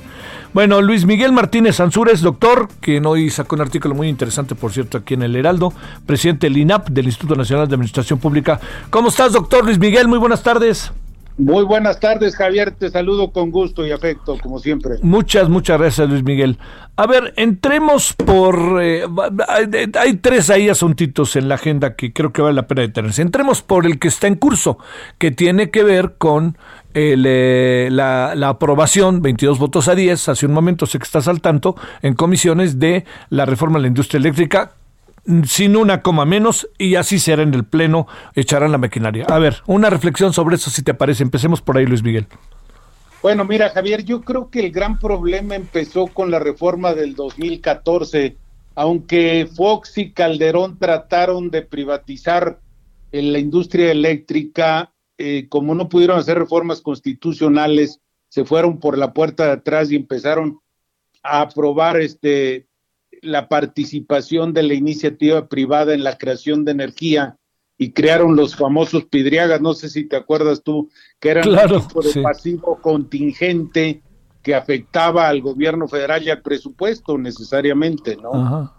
Entonces, es decir, el exceso de la reforma energética en general y en particular la eléctrica es que se privilegió, pues, es decir, las industrias, la, la, la, energía renovable. No es que nadie con tres dedos de frente piense que no es bueno la industria, la, la energía renovable. El problema es que en, la vida, como en todo, debe existir la gradualidad. No puedes desechar, ni los chinos desecharon, ni los ingleses en su tiempo, el uso del carbón. Yo ya no hablo del carbón, yo hablo de los hidrocarburos. Tú tienes toda una planta productiva en la industria eléctrica en divide en dos, termoeléctrica e hidroeléctrica. La hidroeléctrica, que es el agua, pues es una es un recurso agotable, ¿no? Y muchas veces se utiliza como debe ser para la agricultura, que es el primer elemento, la alimentación. Y la termoeléctrica, bueno, pues están los hidrocarburos. Si tú los tienes y en este momento creo que te sale más barato no venderlos que venderlos porque tienes que pagar por ellos, Debe haber una gradualidad en esto. Y decir, estamos de acuerdo, pero la, inclusive la, energía no renova, la energía renovable no siempre es efectiva al 100%. Si no hay viento y si no hay sol, entran los hidrocarburos. El problema es cómo se agandallaron de que la primera energía era la que se pagaba a la iniciativa privada, ¿no? Yo creo que vendieron la ilusión, se vendió mucho la ilusión de que aquí estamos para recibir este, toda la inversión extranjera, pero a través de regalar nuestras fuentes de regente, que es la, el sector energético, es mi opinión. Sí creo que se tiene que reformar, pero hasta todo sistema, hasta el contable o el informático, nunca se pueden soltar, se manejan en paralelo hasta que puedas liberar uno del otro, ¿no? Y yo creo que aquí el efecto, el, la mal efecto es que sueltas uno sin tener el otro listo, ¿no? Sí. Como decía Granchi, no terminamos de salir de, de lo malo y no empezamos lo bueno, entonces estamos en una especie de limbo. Y esto pasó también en el sector salud, ¿no? Oye, este, eh, a ver, eh, dentro de las cosas que ahí están, eh, es lo que le va a venir al país. Y si vamos a partir de este, Luis Miguel, esto así es y punto. Nos vamos a meter en un callejón sin salida legal, este, según todas las versiones que he podido escuchar, ¿o no? Indubitablemente, mira, tú no porque cambies un administrador de una empresa puedes desconocer lo anterior. Existe ni más cuando te metes en un tratado de libre comercio con, con Estados Unidos y Canadá, que son los primeros proveedores y la iniciativa privada que está participando en el sector eléctrico. O sea, no los puedes desconocer. Ahí te metes en un, en, un berenjenal muy fuerte que no acabas, no porque la ley te respalde quiere decir que puedas aplicarla. Es decir, ahí, ahí el problema es que el, afectado es el país. Somos 130 millones de habitantes casi y no es Disneylandia, o sea, no, no estamos al efecto de los caprichos de nada, ¿no? Debemos tener observancia de la normatividad internacional y más los acuerdos internacionales que están por encima de las leyes federales, ¿no? más abajo de la Constitución. Oh, oh. Oye, este, eh, ¿y mientras qué va a pasar con la industria y los apagones y todo esto que estamos viviendo? Bueno, mira, si hay un, si hay un factor, si hay un factor de la naturaleza, Pero yo digo que lo, lo paradójico de los imprevistos, y aunque sean de la naturaleza, se puede evitar el daño, solo hay que darse un espacio de planificación. Si tú tenías garantías a través de seguros de que no te subían el, el, el costo del, del gas que importas de Texas, pues debiste haberlos comprado. Es como el seguro que tienes para cuando baje el petróleo, se paga un seguro alto, pero para que nunca te dejen de, pagar arriba de los 40 dólares el barril, ¿no? Y eso es un y ese es un seguro es eh, es un seguro un garantía que te respalda presupuestalmente tu gasto, ¿no? Y creo que dejarlo así fue un despropósito por decirlo menos, ¿no? Bueno, oye, a ver, este ¿cómo queda esta edición del tribunal? eh, ayer, bueno, antier, oye, en total opacidad de Luis Miguel, o sea, nadie se enteró hasta que dieron su resolución. ¿Cómo queda esta idea? En donde el presidente aparece, porque además hablamos con Ciro Morayama ayer y dice, para mí sigue vigente la constitución mientras no cambie eso, ¿no? Eh, pero la pregunta es, ¿qué pasa con el presidente? ¿Qué pasa con los gobernadores? ¿Qué pasa con los exhortos del presidente a los gobernadores de que no se metan y él se mete? En fin, ¿qué ves? A ver, yo veo el exhorto de buena fe siempre y cuando estuviera respaldado por acciones, ¿no?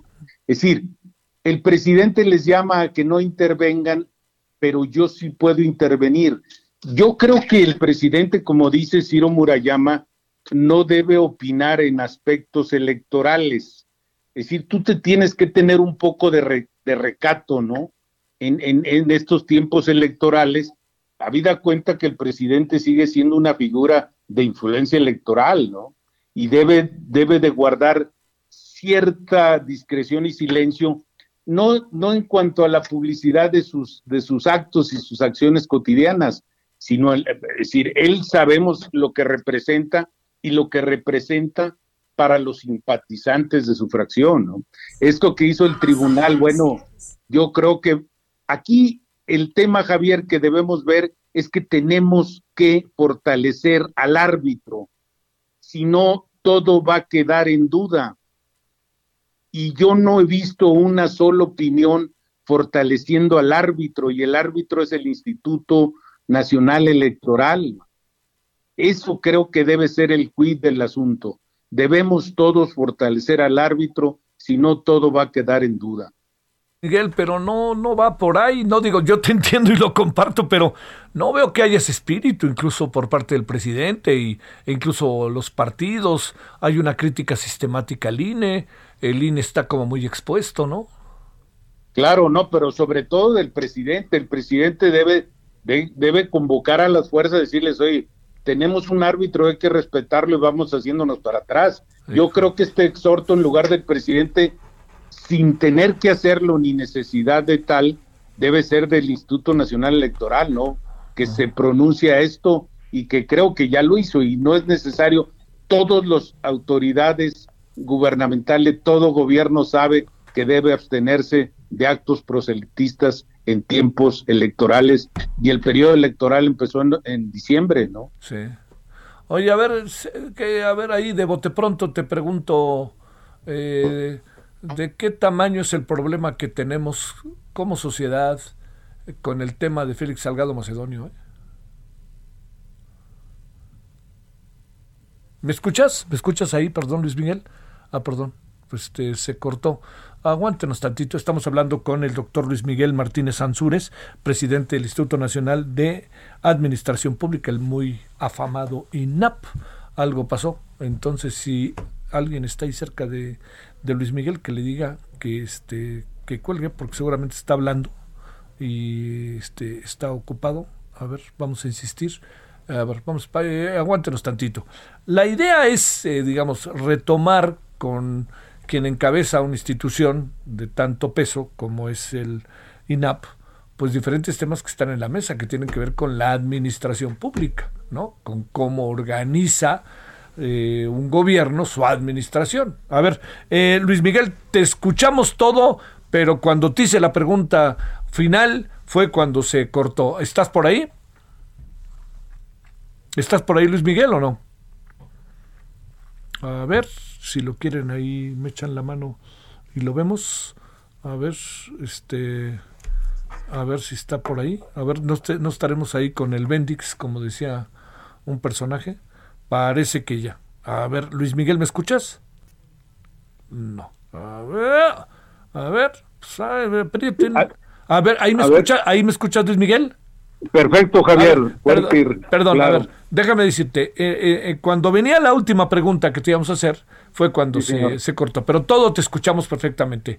Déjame plantearte, ¿qué, qué lectura le das como sociedad al, al problema, que pues le llamo ya problema, no lo veo de otra manera, de que se ha convertido el caso de Félix Salgado Macedonio? Bueno, mira, yo publiqué un artículo el día de hoy y creo que es algo en absoluto arbitrariedad nombrar a este hombre con todos los antecedentes que tiene, inclusive pudiendo ganar la elección, es un hombre absolutamente deslegitimado y estamos agrediendo a un sector, el más importante del país, que son las mujeres, ¿no? Si no podemos creer en esto, yo creo que la libertad de cualquier partido cualquier gobernante no pasa por elegir un camino, sino por estar en contra de quien quisiera imponerte uno, ¿no? Y yo creo que este hombre es una imposición, por decirlo menos. Oye, con calidad moral. Oye, ¿y la reacción del presidente, qué piensas? Hijo, que pienso que, que está en el, en el efectivismo electorero absolutamente, ¿no?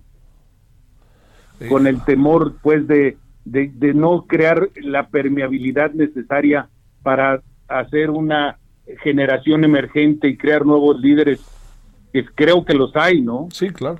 Pero es preferible perder esto a ganar.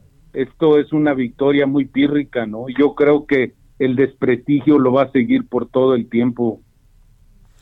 Te mando un saludo, doctor Luis Miguel Martínez Ansúrez. Muchas gracias que estuviste con nosotros. Un fuerte abrazo, Javier, con afecto, como siempre. Gracias, muchas, muchas gracias.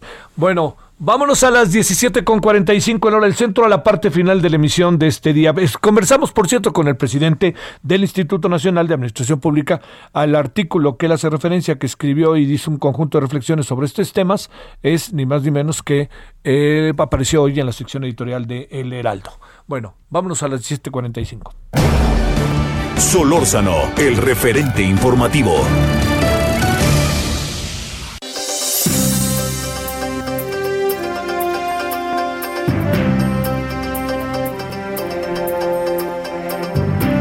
Bueno, vámonos entonces ahora con Landy Valle hasta Zacatecas, que en donde creo Landy está haciendo mucho frío. Adelante, Landy. Así es, Javier, te saludo desde la capital zacatecana y bueno, para informarte que con la llegada de 10.725 vacunas contra COVID-19 de Pfizer se llevó a cabo la segunda aplicación en 3.824 trabajadores de la salud en el estado de Zacatecas. A 36 días de la primera dosis del biológico al personal de salud del estado, se le aplicó la segunda dosis, la cual se realizó con base a los padrones y censos que previamente se integraron a cada una de las unidades médicas de hospitales donde se atienden a quienes padecen esta enfermedad. De acuerdo a declaraciones del secretario de Salud de Zacatecas, Gilberto Breña Cantú, explicó que lo recomendable para la aplicación de las vacunas es entre los 21 y 40 días, por lo que aún se encuentran dentro de lo permitido para la efectividad esperada.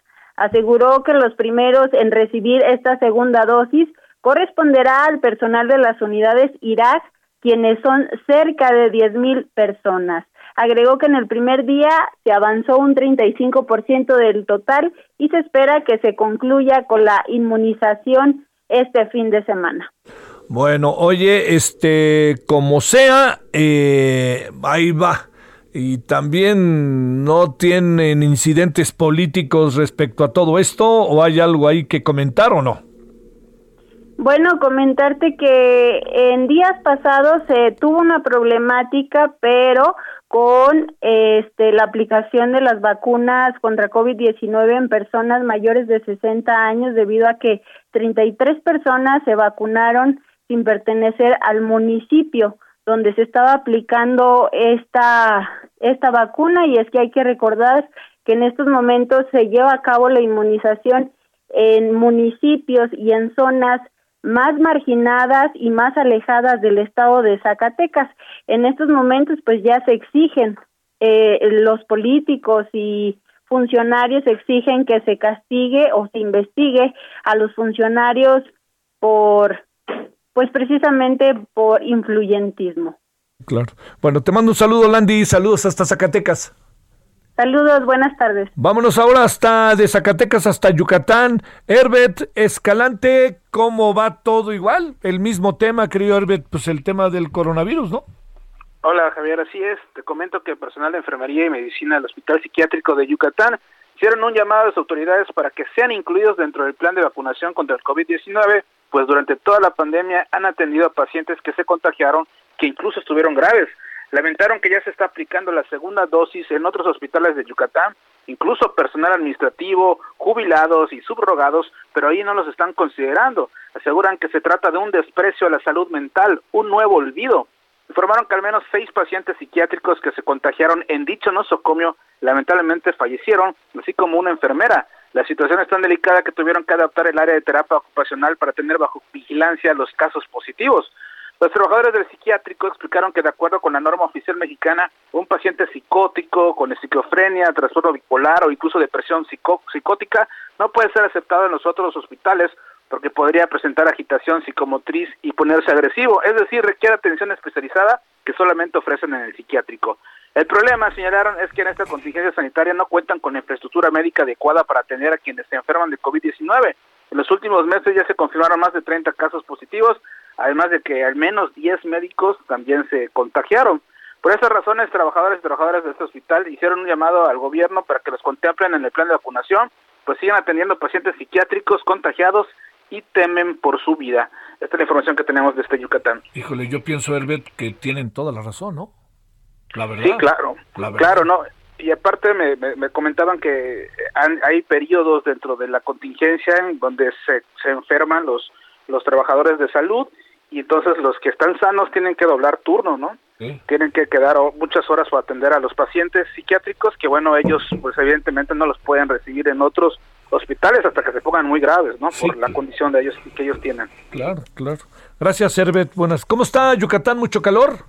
No, hoy entró, hoy entró un, norte, entonces hoy tenemos un poquito de frío y pues nos llovió toda la toda la noche y parte de la mañana. Oye, pero también seamos claros, cuando hablan de frío, ¿de cuánto hablan allá en Mérida? pues ahorita estamos como a 25 grados más o menos. fíjate nomás, ahora sí que voltea al norte. no, ya, ya, me imagino. gracias, Servet, buenas tardes. Un abrazo. Para ti, gracias. Karina Cancino, ¿qué pasa en Tepic, Nayarita? Adelante. ¿Qué tal, Javier? Buenas tardes, buenas tardes a todas las personas que están sintonizando. Es que en el Laboratorio Nacional para la Investigación de Inocuidad Alimentaria, el LANIA, de la Universidad Autónoma Nayarit está iniciando un protocolo de investigación entre nayaritas que se contagiaron del virus SARS-CoV-2 entre mayo y julio del 2020 para conocer la cantidad de anticuerpos que generaron y la probabilidad que tienen para desarrollar nuevamente la enfermedad de la COVID-19. En un recontagio así lo dio a conocer el titular de este sitio, Iván Girón Pérez. El eh, investigador señaló pues aquí en este lugar van a realizar un estudio mediante la extracción de sangre y una prueba de ELISA indirecta anti-S2-RDB con recombinante de SARS-CoV-2 entre al menos 300 personas que dieron positivo en aquel momento eh, para saber si tenían este virus. Y bueno, lo que esperan también, Javier, es conocer si tienen la cantidad suficiente de anticuerpos como para que se preocupen o no de recibir la vacuna, con esto de que están tardando en llegar para pues ciertos rangos de edad, así que van a contabilizar o caracterizar particularmente a Nayarit si generaron anticuerpos o no las personas contagiadas. Esa es la información. Bueno, este, como sea, habrá que ver que, ¿cómo el tema de las vacunas, eh, tienes algún reporte como más detallado de cómo va todo? Acá ya al día de ayer empezó la segunda etapa de vacunación para el personal de salud, los trabajadores, en fin, las enfermeras, los médicos, y están en el sur del estado vacunando adultos mayores. Se espera que en las próximas semanas pues puedan llegar al centro del estado, a Tepic y los demás municipios, sobre todo la capital, que es donde hay mayor número de contagios, pero pues eh, todavía no dan las cifras la autoridad. Hoy en la tarde se espera que junto con el resultado de las 24 horas del COVID también den los avances que han tenido con estas vacunas. Sí, que eso es este fundamental. Bueno, muchas gracias. Saludos allá. Buen fin de semana, Karina. Muchas gracias, Javier. Buenas tardes para todos ustedes también. Buen fin de semana. Gracias. Vamos a cerrar, si le parece, con Ignacio Mendíbel hasta Durango. ¿Qué hay de nuevo? ¿Cómo va el tema de los, este, de los apagones por allá adelante? ¿Qué tal? Muy buenas tardes. Pues efectivamente aquí Coparmex hoy hubo una rueda de prensa y que aunque Durango no lo han tomado muy en cuenta, sí tuvimos varios apagones que afectó pues a media ciudad de capital y la comarca lagunera que pues es altamente productiva. Y hoy en rueda de prensa Coparmex, su presidente local, Óscar Moreno, explicó que los apagones que ha sufrido el país y Durango es producto de las malas decisiones del gobierno de Andrés Manuel López Obrador, ya que en aras de la austeridad no pagó los seguros de mantenimiento de los precios del gas natural, afectando el precio que se incrementó en esta ocasión hasta un 200%. Y la ley de la oferta y la demanda pues fue la que imperó. Si se hubieran pagado los seguros no habría desabasto de gas porque el precio lo mantendría. El gobierno federal no quiso pagar el incremento que se presentó en el energético a pesar de que apenas hace unos meses el presidente de la República anunciaba que los gobiernos neoliberales habían comprado gas hasta para 30 años. Otra mentira más del régimen, señaló el, líder aquí empresarial. Dijo que el tema que es eh, la reforma energética promueve el presidente, pues eh, eh, la verdad es tratar de invertir las prioridades en la energía en México, ya que las plantas generadoras de energía limpia pues son de particulares y el Estado mexicano no quiere comprarles a ellos. Y por eso ahora la prioridad será comprarle a la CFE donde se produce energía con carbón, diésel, petróleo y que son altamente contaminantes y que el costo se va a elevar y que por ende pues va a haber una, un problema serio porque les va a afectar directamente a los más pobres y esto pues eh, va a imperar y va a afectar directamente al norte del país. Así las cosas acá en Coparmex. Saludos, querido Ignacio, hasta Durango. Bueno, oiga, ya nos vamos. La, hoy en la noche allá en punto, aquí juntito más bien, en Heraldo Televisión, vamos a tener el tema Félix Salgado Macedonio visto a través del Estado, visto a través de, eh, de una mujer que fue agredida y también lo vamos a ver desde Morena. Hasta aquí, Solórzano, el referente informativo. Heraldo Radio, la HCL se comparte, se ve y ahora también se escucha.